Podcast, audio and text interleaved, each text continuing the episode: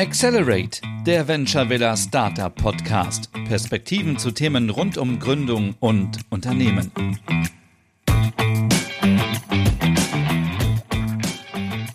Hallo und herzlich willkommen zu einer neuen Folge von Accelerate. Ich freue mich, dass ich euch heute das nächste Startup aus unserem Batch 9 vorstellen darf, beziehungsweise sich das Startup natürlich im Gespräch selber vorstellt.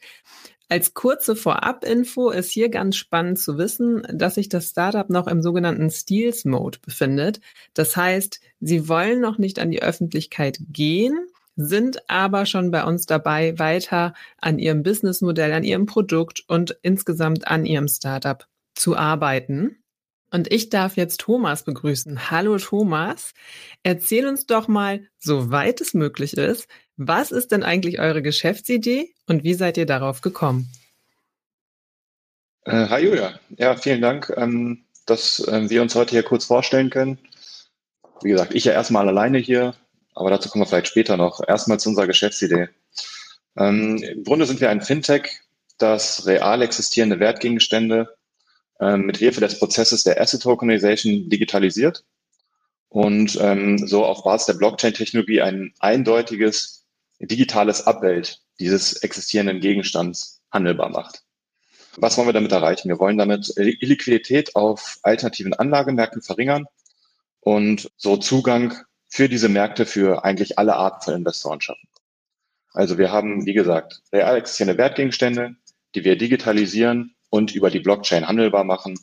Vielleicht hat der eine oder andere schon mal von dem Phänomen der NFTs gehört, der sogenannten Non-Fungible Token das ist sicherlich das, was wir als erstes umsetzen werden, einen sogenannten NFT an den Markt bringen.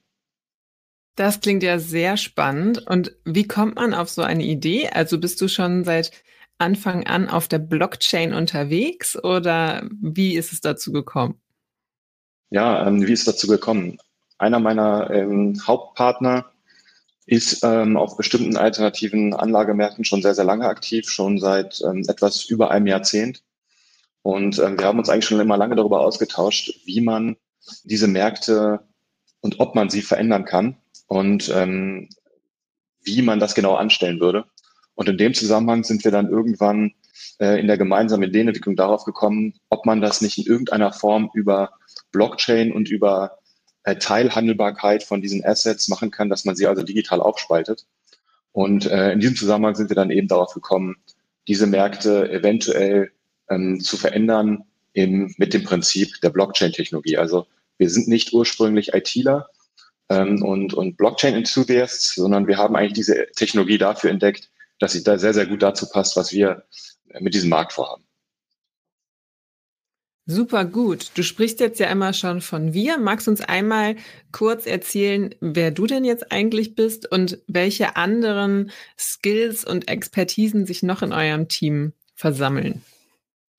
Sehr gern. Ähm, vielleicht erst zu den beiden anderen. Wir sind aktuell zu dritt. Wir haben also einen CTO, der große Erfahrung schon hat im Startup-Segment ähm, und auch im Bereich Blockchain schon aktiv war und ähm, logischerweise die gesamte IT, äh, Smart Contracting und so weiter abbildet. Dann haben wir unseren CEO, ähm, derjenige, der insbesondere die Asset-Expertise hat und darüber hinaus auch äh, fachlich äh, juristisch fundiert ist und ein großes Finance-Wissen aufweist. Und dann eben ich noch dazu, der so ein bisschen zwischen beiden die Brücke darstellt, aber auch eben ursprünglich aus dem Finance-Segment kommt und aus dem Banking-Segment und deswegen sich äh, sehr, sehr gut mit Märkten unterschiedlicher Art auskennt und eben nicht nur dann den zukünftigen CFO-Posten übernehmen wird, sondern auch so ein bisschen die Brücke darstellen wird zwischen Technologie, äh, Märkten und der konkreten strategischen und operativen Umsetzung. Das klingt ja alles schon sehr rund und durchdacht.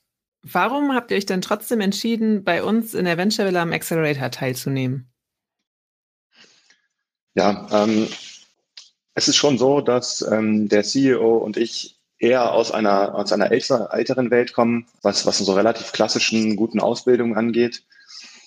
Ähm, halt eben beide eher aus dem Banking oder aus, dem, aus der juristischen Welt kommen und deswegen für uns einfach sehr, sehr wichtig war, in die neue Startup-Welt einzutauchen.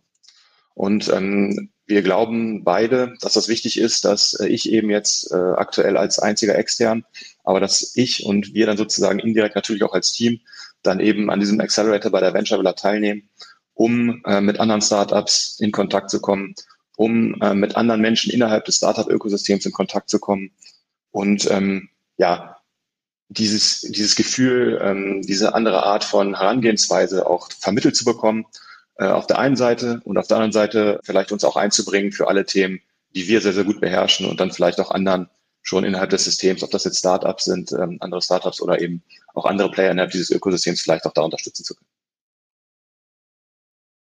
Und wir freuen uns sehr, dass ihr mit dabei seid.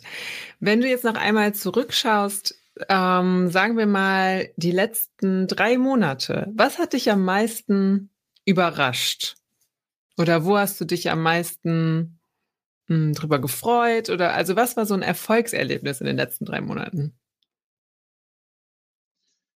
Ähm, also so ein ganz konkretes Erfolgserlebnis würde ich für mich ganz persönlich so definieren, dass ich ja schon das Gründerstipendium von, äh, von der N-Bank vom Land Niedersachsen bekommen habe, dass das akzeptiert worden ist, jetzt schon etwas länger als drei Monate her. Aber ähm, das würde ich auf jeden Fall sagen, in der letzten Zeit und ähm, seitdem ich ähm, im Grunde offiziell selbstständig bin, als, als großes Erfolgserlebnis äh, für mich persönlich verbuchen. Und ansonsten ähm, würde ich gar nicht so sehr ein konkretes Ereignis nehmen, sondern generell die Gespräche mit unterschiedlichen Menschen. Also das ist schon was, was mich ähm, in diesem Startup-Ökosystem auch beeindruckt hat. Ähm, die Offenheit, ähm, die andere Art Herangehensweise, auch im Verhältnis zu, zu vielleicht ähm, anderen Branchen, wie höflich, aber auch fokussiert und offen äh, die Menschen miteinander umgehen. Und ähm, auch bin ich da sehr froh darüber, dass wir schon sehr, sehr gutes Feedback auch von, von vielen Menschen erhalten haben, ähm, was auch unsere Inhalte angeht. Aber was mich noch mehr überzeugt hat eigentlich daran, dass es die richtige Entscheidung war, selbstständig zu werden und äh, ein Startup zu gründen, ist eigentlich ähm, die Menschen, die in diesem Startup-Ökosystem äh, tätig sind und, und ihre Arbeitsweise und auch ihre, ihre persönliche Art. Jetzt sind wir ja gerade in einem, naja, würde ich sagen, etwas instabilerem Gesamtgefüge unterwegs. Durch die Pandemie hat sich vieles verschoben und verändert. Merkt ihr das auch oder habt ihr das gemerkt? Oder sagt ihr, das ist eigentlich überhaupt gar nicht bei uns relevant, diese ganze Thematik mit und um die Pandemie herum? Ein klares Jein. Ich glaube, jetzt rein auf das Business Model bezogen und ob das jetzt von den Economics weiter passen würde oder nicht, da ist die Pandemie nicht relevant, beziehungsweise ist sogar eventuell vorteilhaft, weil wenn man sich mal den Kryptomarkt anschaut, dann ist der in der Pandemie geboomt. Das hat auch Gründe, nämlich dass, dass Menschen äh, vielleicht weniger althergebrachten ähm, Systemen trauen, vielleicht auch weniger dem althergebrachten Geldsystem. Das hat auch zum Teil nachvollziehbare Gründe, was zum Beispiel Inflationserwartungen angeht, jetzt rein von der Ökonomie her argumentiert. Und dass sie halt eben Krypto, zum Beispiel eben Bitcoin, aber auch andere Arten von Krypto eben, äh, von Kryptoassets eben als alternative Anlagemöglichkeit sehen, die eben mit Märkten nicht korreliert ist. Also sie sich davon erhoffen, dass sie sozusagen eine inflationsgeschützte Anlage haben. Das ist jetzt rein ökonomisch äh, argumentiert. Insofern ist das für das Businessmodell sicherlich kein Problem. Ähm, es hat es sogar vielleicht verbessert und insofern unterstützt. Auf der anderen Seite würde ich schon sagen, dass es eine Problematik gibt, weil einfach das Networking deutlich komplizierter geworden ist. Denn ähm, über Videokonferenzen, wir kennen das ja alle, im Grunde kann immer nur eine Person sprechen und sich dann ähm, nebenher vielleicht mal äh, in Ruhe mit jemandem auszutauschen, auf einer Konferenz zum Beispiel. Das ist in der Form zumindest sehr viel schwieriger möglich, als das äh, vor der Pandemie der Fall war. Das heißt, alles, was Networking angeht, Austausch, das ist schon anders als vorher äh, und teilweise auch erschwert. Das, das würde ich schon sagen. Davon sind aber im Grunde alle betroffen, ähm, die versuchen in der Pandemie was Neues aufzubauen. Aber ähm, nochmal für das Businessmodell ist es äh, nicht nachteilig. Es hat sogar äh, Krypto sicherlich äh, in irgendeiner Form beschleunigt und, und geholfen.